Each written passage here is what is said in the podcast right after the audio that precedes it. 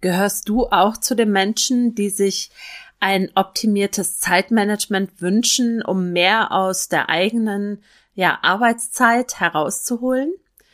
Wenn man sich ein besseres Zeitmanagement aneignen möchte, dann gibt's da draußen in der Welt des Online-Business zahlreiche, zahlreiche Zeitmanagement-Methoden, die man nutzen könnte. Aber nicht jede dieser Methoden ist für jeden gleich gut geeignet.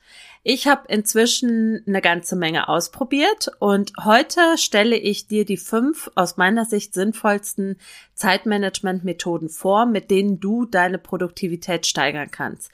Und ähm, ja, hör dir einfach die Episode an und dann probier für dich aus, was für dich funktioniert. Mein Name ist Dirk Schönweger und ich freue mich, dass du dabei bist bei einer neuen Episode von Alles im Griff im Online-Marketing. Und gleich geht's los mit der Episode.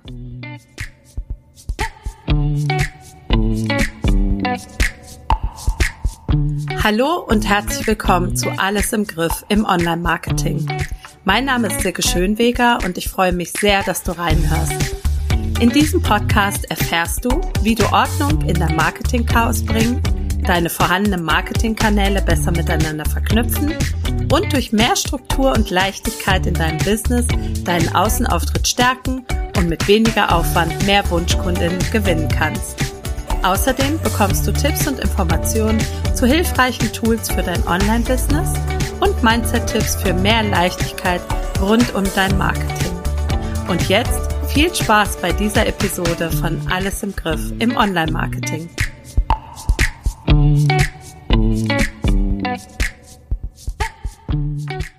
Ja, hast du vielleicht auch das Gefühl, dass dein Tag oft viel zu schnell vorbeigeht und du am Ende des Tages noch lange nicht erledigt hast, was du eigentlich auf der To-Do-Liste stehen hattest?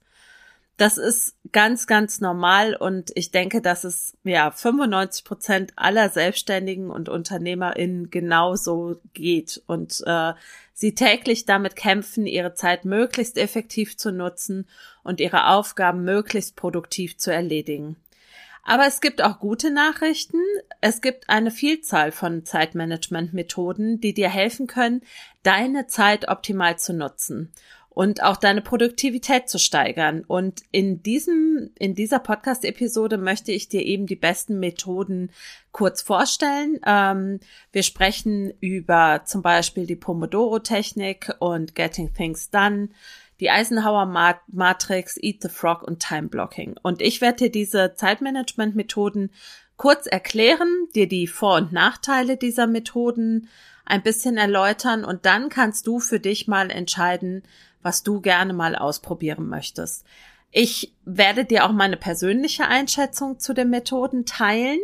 Ähm, nichtsdestotrotz würde ich dich bitten, dass wenn dir diese Zeitmanagement-Methode sinnvoll vorkommt für dich, dass du auch für dich ausprobierst, ob sie für dich taugt. Auch wenn sie für mich vielleicht nicht so gut ist, heißt das noch lange nicht, dass sie dich nicht wirklich ein ganzes Stück weiterbringt und äh, ja, du produktiver werden kannst. Ja, grundsätzlich bezeichnet man ja Zeitmanagement als die Fähigkeit, die zur Verfügung stehende Zeit möglichst optimal zu nutzen.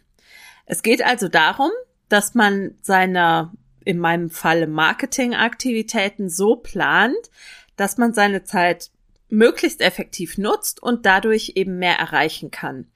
Und im Endeffekt geht es immer oder läuft es immer darauf raus, dass man die Produktivität steigern möchte und auf der gleichen Seite oder gleich, gleichermaßen auch den Stress und den Zeitdruck reduzieren möchte.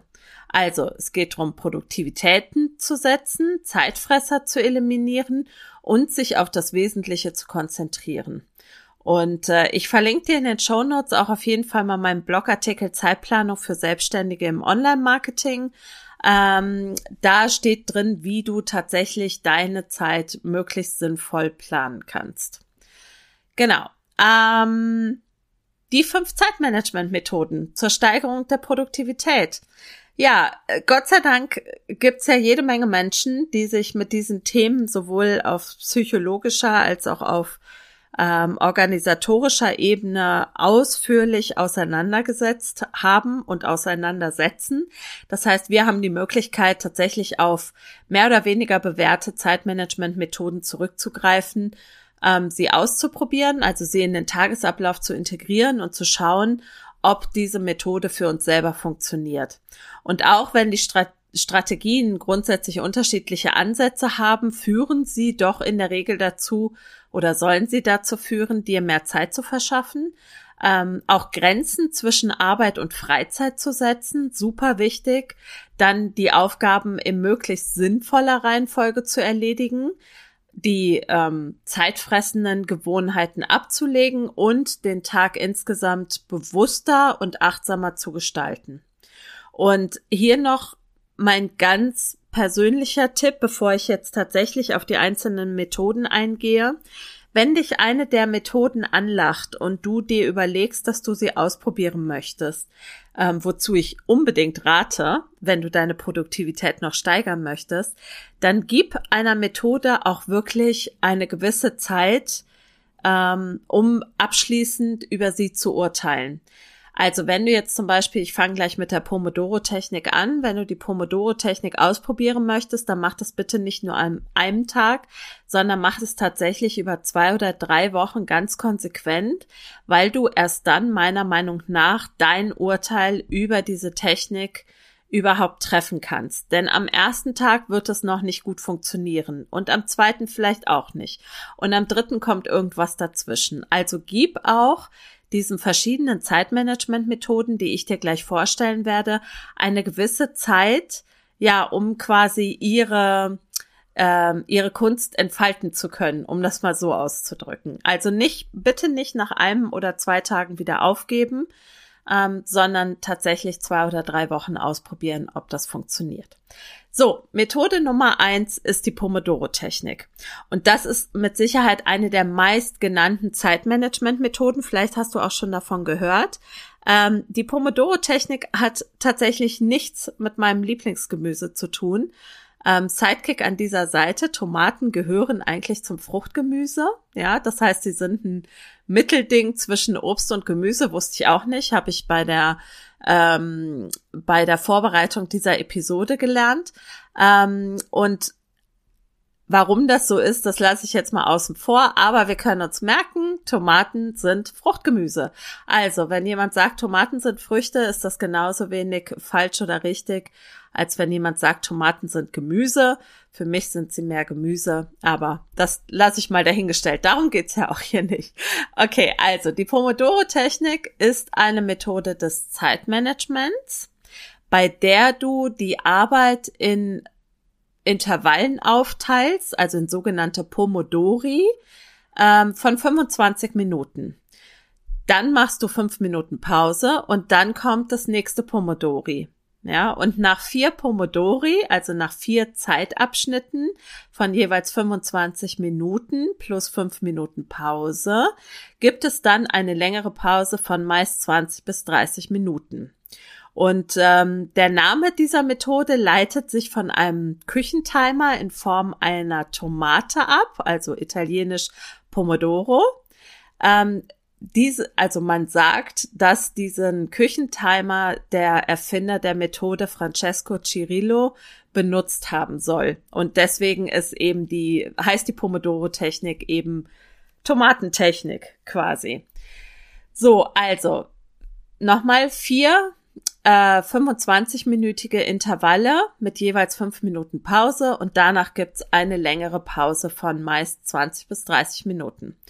Vorteile der Pomodoro-Technik sind mit Sicherheit höhere Produktivität, wenn sie für einen funktioniert. Das heißt, man fokussiert sich in diesen 25 Minuten auf eine bestimmte Aufgabe und die Zeitbegrenzung sorgt auch dafür, dass die Aufgabe schneller erledigt wird. Du kannst dich durch die klare Abgrenzung der Arbeitsintervalle gut auf diese einzelnen Aufgaben fokussieren und ähm, dadurch, dass du regelmäßige Pausen einbaust, nach jeweils 25 Minuten, ähm, bedeutet das auch weniger Stress. Ja, das heißt, du machst dann regelmäßige Pausen und arbeitest nicht einfach durch. Und durch diese kurzen Arbeitsintervalle von jeweils 25 Minuten wird auch eine Übermüdung vermieden. Diese Pomodoro-Technik hat allerdings auch ein paar Nachteile. Das heißt, ähm, die Methode kann schwierig sein, wenn es notwendig ist, Aufgaben abzubrechen oder umzuplanen. Ähm, man hat ja relativ feste Vorgaben und das kann, also Zeitvorgaben und das kann für manche Menschen sehr stressig sein und dazu oder dazu führen, dass sie sich gestresst fühlen, wenn sie zum Beispiel nicht alles in der vorgegebenen Zeit schaffen. Wenn du also zum Beispiel äh, in 25 Minuten Intervallen arbeitest, dann ist die Theorie der Pomodoro-Technik, dass du entweder die Aufgaben in den 25 Minuten schaffst oder wenn du das nicht schaffst, dass du trotzdem diese fünf Minuten Pause machst und dann eben nach der Pause weiterarbeitest. Und das schaffen viele Menschen einfach nicht. Das, ähm, das können sie nicht gut, dann wirklich ganz konsequent eine Pause zu machen. Die Umstellung auf die Methode kann auch am Beginn relativ viel Zeit kosten und erfordert eine gewisse Gewöhnungsphase. Aber insgesamt kann die Pomodoro-Technik schon eine effektive Methode sein, um die Produktivität zu steigern und auch um sich besser zu konzentrieren. Wichtig ist eben, dass man der Pomodoro-Technik eine gewisse Zeit gibt, um herauszufinden, ob sie für einen funktioniert. Ich kenne auch einige, die zum Beispiel einen Teil des Tages nach der Pomodoro-Technik arbeiten zum Beispiel am Vormittag ganz konsequent, dass sie sagen, ich habe da so einen äh, Pomodoro-Block quasi, wo ich wirklich mit diesen Zeitintervallen gut arbeiten kann. Ähm, für mich persönlich hat die Pomodoro-Technik nicht funktioniert. Das liegt aber auch daran, dass mein Tag auch durch die Familie äh, relativ zerstückelt ist. Ich tue mich ganz schwer, tatsächlich in diesen festen 25 Minuten Intervallen zu planen. Das soll aber nicht bedeuten, dass du sie für dich nicht ausprobieren solltest. Also ich kenne wirklich eine Menge Kolleginnen, die mit dieser Zeitmanagement-Methode hervorragend zurechtkommen und auch ihre Produktivität haben steigern können. Also gerne mal ausprobieren. Es gibt auch zahlreiche kostenlose Tools dazu im Internet. Einfach mal Pomodoro-Technik äh, googeln. Es gibt Timer dafür, die du dir auch zum Beispiel bei Trello, die du dir integrieren kannst und nach denen du ganz hervorragend arbeiten kannst. So, das war die Pomodoro-Technik. Die zweite Technik, die ich dir vorstellen möchte, ist Getting Things Done. Ähm, ich nenne es GTD und das ist eine Methode, bei der es einfach darum geht, dass du nicht einfach versuchst, deine ewig lange To-Do-Liste irgendwie abzuarbeiten. Das ist nämlich unmöglich, weil, wie du vielleicht auch schon festgestellt hast, haben wir als Selbstständige oder Unternehmerin eine endlose To-Do-Liste. Also die To-Do-Liste, wenn wir sie nicht irgendwie überarbeiten oder zum Beispiel mit der Zieleliste, ähm, die ich ja gerne nutze, ähm, arbeiten, dann ist eine klassische To-Do-Liste für uns als Selbstständige oder Unternehmer endlos. Bei Getting Things Done geht es auch darum, dass du die Aufgaben priorisierst. Ja, das heißt, du priorisierst die Aufgaben in einem System. Getting Things Done wurde von David Allen entwickelt und ähm, dieses Prinzip oder diese Methode basiert eben auf der Idee, dass das Festhalten und Organisieren von Ideen in einem System dazu beiträgt, den Kopf frei zu machen und produktiver zu sein. Das heißt, diese Methode an sich besteht aus grundsätzlich fünf Schritten. Der erste Schritt ist das Erfassen. Das heißt, du sammelst alle Aufgaben, Ideen und Verpflichtungen an einem Ort. Ganz wichtig. Das kann Trello-Board sein, das kann äh, eine Papierliste sein. Ganz egal. Wichtig ist nur, dass du alles an einem Ort sammelst. Der zweite Schritt ist das Kategorisieren. Das heißt, du ordnest die Aufgaben nach Projekten und Zusammenhängen. Der dritte Schritt ist das Planen. Das heißt, du planst die nächste Aktion für jedes Projekt und berücksichtigst dabei auch, was du zum Beispiel an Ressourcen hast oder welche Prioritäten du setzen möchtest. Der vierte Schritt ist das Erledigen. Das heißt, du, du führst die geplanten Aktionen aus. Und der fünfte Schritt wäre das Überprüfen. Das heißt, zu diesem Getting Things Done gehört eben auch, dass du regelmäßig deine Projekte und Aufgaben überprüfst, um sicherzustellen, ob du noch in die richtige Richtung gehst.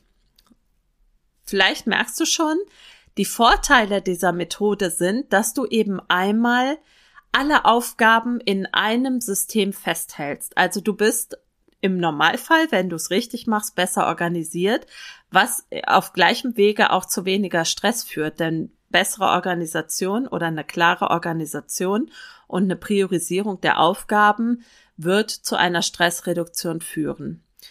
Und dadurch wirst du auch produktiver, denn du weißt ja dann in der Regel ganz klar, was du machen möchtest oder solltest und hast den Kopf auch frei für weitere Ideen. Ja, das heißt, es kann auch die Kreativität steigern. Die Nachteile hingegen sind, dass du für die Umsetzung der Methode eine gewisse Eingewöhnungsphase brauchst und dass die strikte Planung und Organisation auch dazu führen kann, dass du schlecht auf Unvorhergesehenes reagieren kannst. Ja. Ähm, die Methode ist außerdem relativ komplex. Das heißt, das kann für manche Menschen einfach schwer umsetzbar sein. Und ich selber, ich persönlich finde den Grundgedanken von Getting Things Done richtig gut. Und ich denke auch, dass die Vorteile dieser Methode grundsätzlich für sich sprechen. Allerdings wäre oder ist Getting Things Done wegen der Nachteile für mich so auch nicht umsetzbar. Also für mich ist diese Methode zu umfassend, um damit quasi immer meine Planung, meine Zeitplanung zu machen. Ich habe es deshalb so gemacht, dass ich Getting Things Done ein bisschen abgewandelt habe. Ich arbeite mit zwei Systemen. Das heißt, im ersten System, das in meinem Fall Trello ist, sammle ich alle Aufgaben, Ideen, Verpflichtungen auf einem Board und dann werden diese Aufgaben nach Projekten sortiert und auf weitere Boards ähm, ja umverteilt quasi. Das heißt, ich habe einen Contentplan, ich habe ein Projektplanungsboard, ich habe ein ähm, One-Minute-To-Do-Board mit den aktuellen Sachen, die ich jeden Tag mache. Und die Tagesplanung an sich, ja, also wie ich quasi oder welche Aufgaben ich am Tag abarbeite, die mache ich ganz oldschool auf Papier. Also mit, habe ich eben schon angesprochen, mit dieser modifizierten To-Do-Liste, der Zieleliste. Und da habe ich die Möglichkeit oder kann ich pro Tag nur drei Hauptaufgaben mit drei Teilaufgaben notieren und kann diese dann Schritt für Schritt abarbeiten.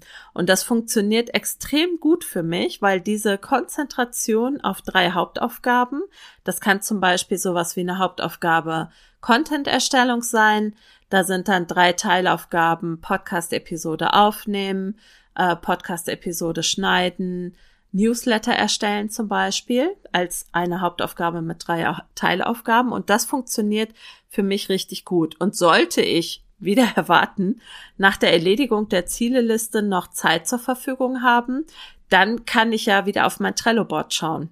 Ja, da ist ja wirklich alles drauf, was quasi nicht in meinem Kopf gesammelt, aber irgendwo festgehalten sein sollte. Und deswegen, ja, ist diese Kombination aus diesen zwei Systemen für mich richtig gut.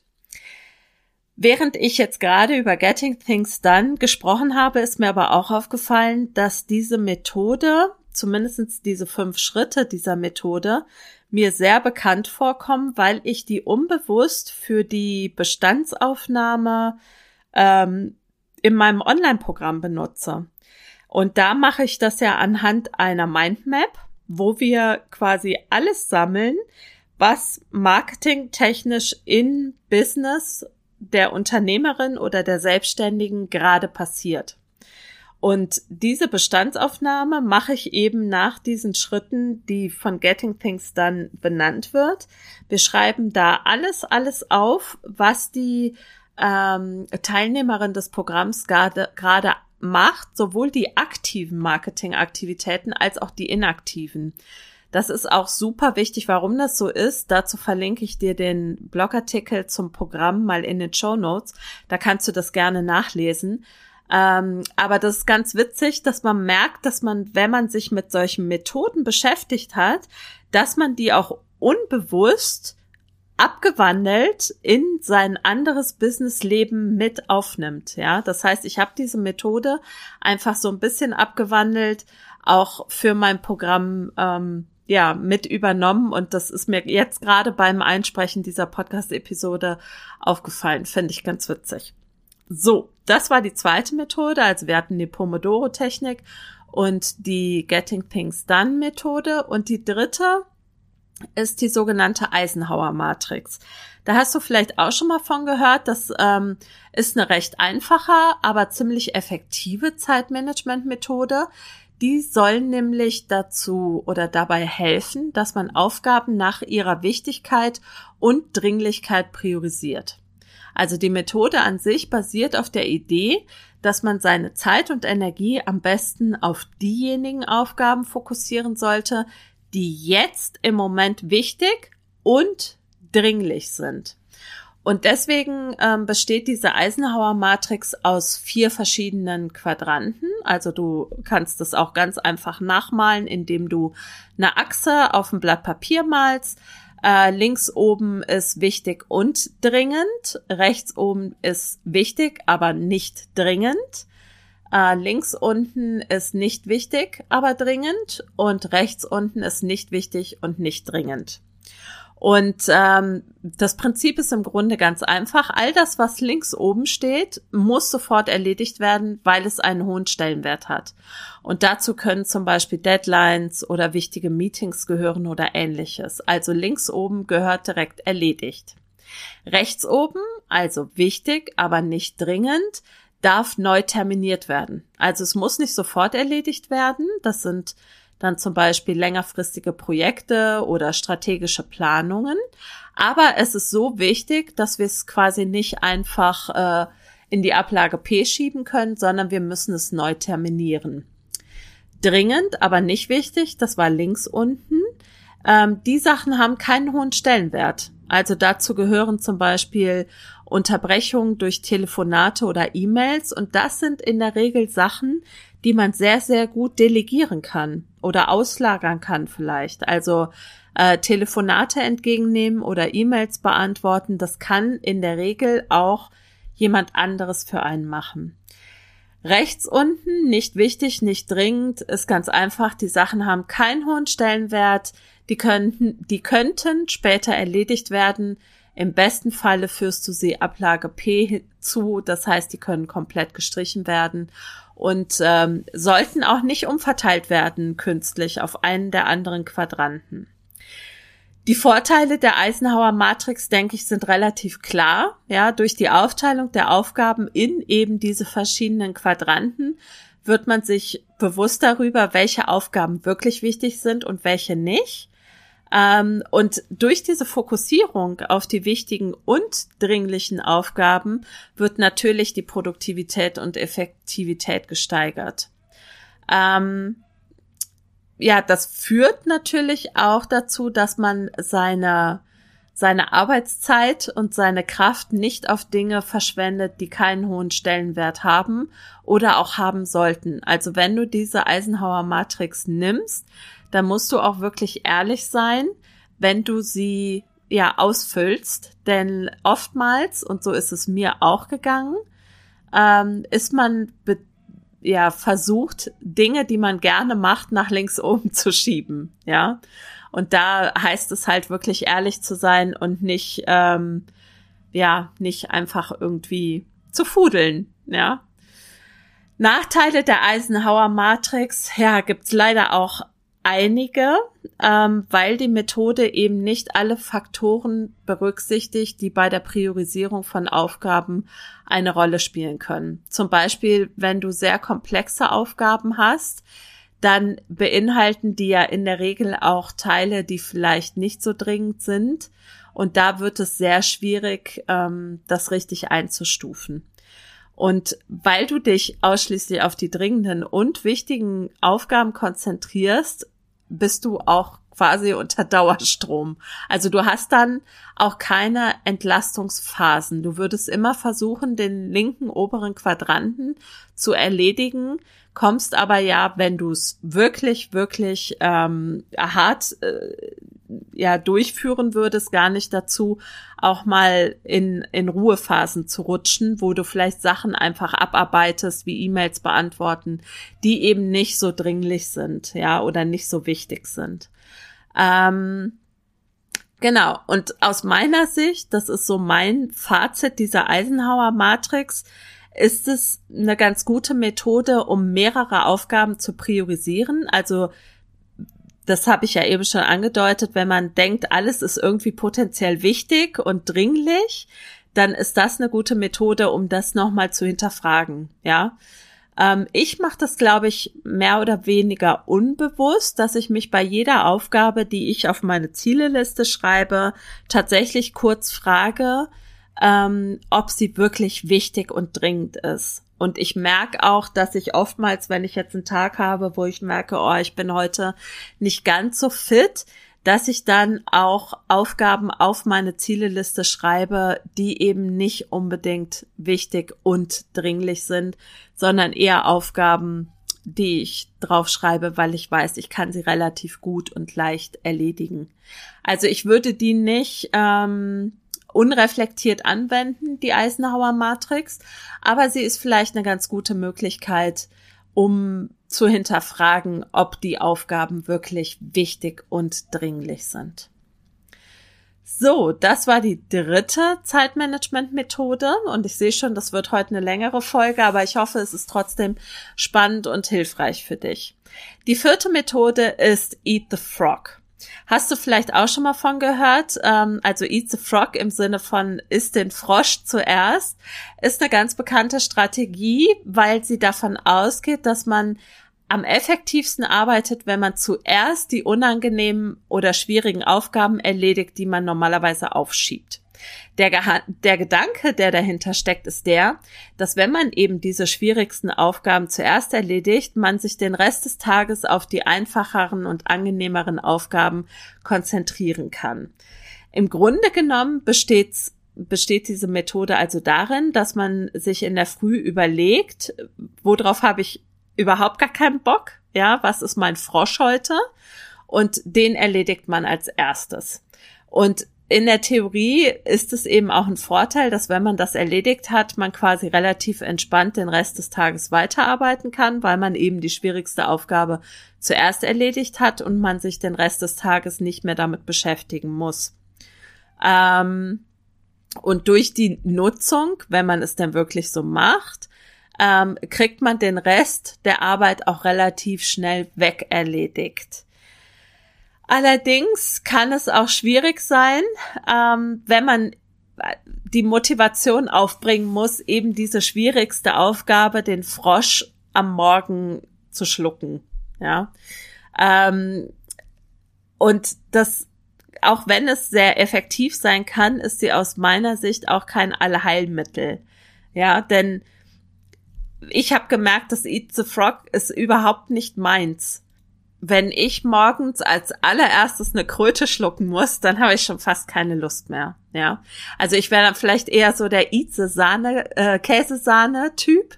Ähm, also ich denke, ich persönlich denke gar nicht in diesen Kröten oder Käsesahne Kategorien, sondern dadurch, dass ich ja die Zieleliste habe, gibt es auch einfach maximal neun kleine Aufgaben pro Tag, die ich erledigen muss.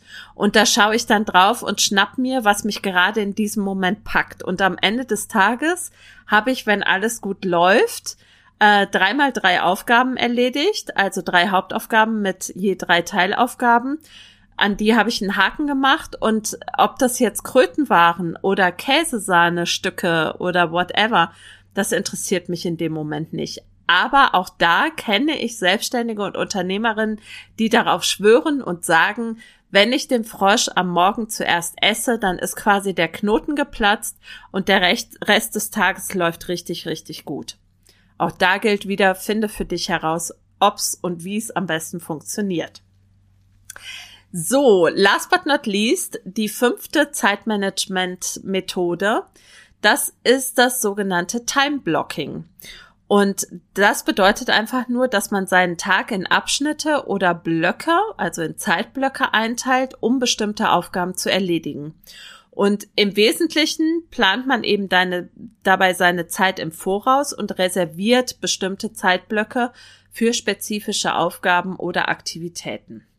Und ähm, zum Beispiel könnte man sagen, dass man den Zeitblock von 8 bis 10 Uhr für E-Mails oder von 10 bis 12 ähm, eine Präsentation erstellt oder ähm, von 8 bis 11 Uhr am Blogartikel arbeitet. Und indem man eben diese Blöcke im Voraus plant und sie auch in den Kalender einträgt, wie richtige Termine, kann man seine Zeit effektiver nutzen und auch sicherstellen, dass man genug Zeit für die wichtigen Aufgaben hat. Ähm, wenn man das wirklich durchzieht oder durchziehen kann, dann kann die Planung mit Zeitblöcken für spezifische Aufgaben dazu führen, dass man wirklich produktiver ist ähm, man muss allerdings etwas im Voraus planen, damit man sicherstellen kann, dass man genug Zeit hat, die Aufgaben zu erledigen. Aber durch diese Vorausplanung kann man sich eben auch besser organisieren und lernen, wie man seine Zeit effektiver nutzen kann. Das bedeutet aber im Gegenzug auch, dass man ein bisschen weniger flexibel ist, wenn man mit diesen Zeitblöcken arbeitet und dass das eben ein relativ sperriges System ist.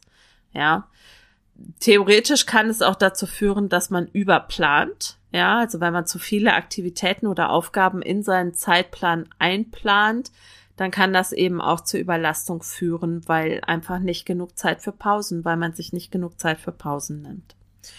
Also zusammengefasst kann das eine sehr effektive Methode sein, um das Zeitmanagement zu verbessern. Es ist aber wichtig, dass das nicht in Stein gemeißelt ist. Also wenn etwas Unvorhergesehenes dazwischen kommt, dann kann man da auch ganz äh, flexibel Zeitblöcke rausnehmen oder aber man plant Pufferzeitblöcke ein. Also für mich persönlich funktioniert die Arbeit mit Zeitblöcken recht gut. Gerade auch bei der Kundenarbeit oder auch bei der Erstellung von Content.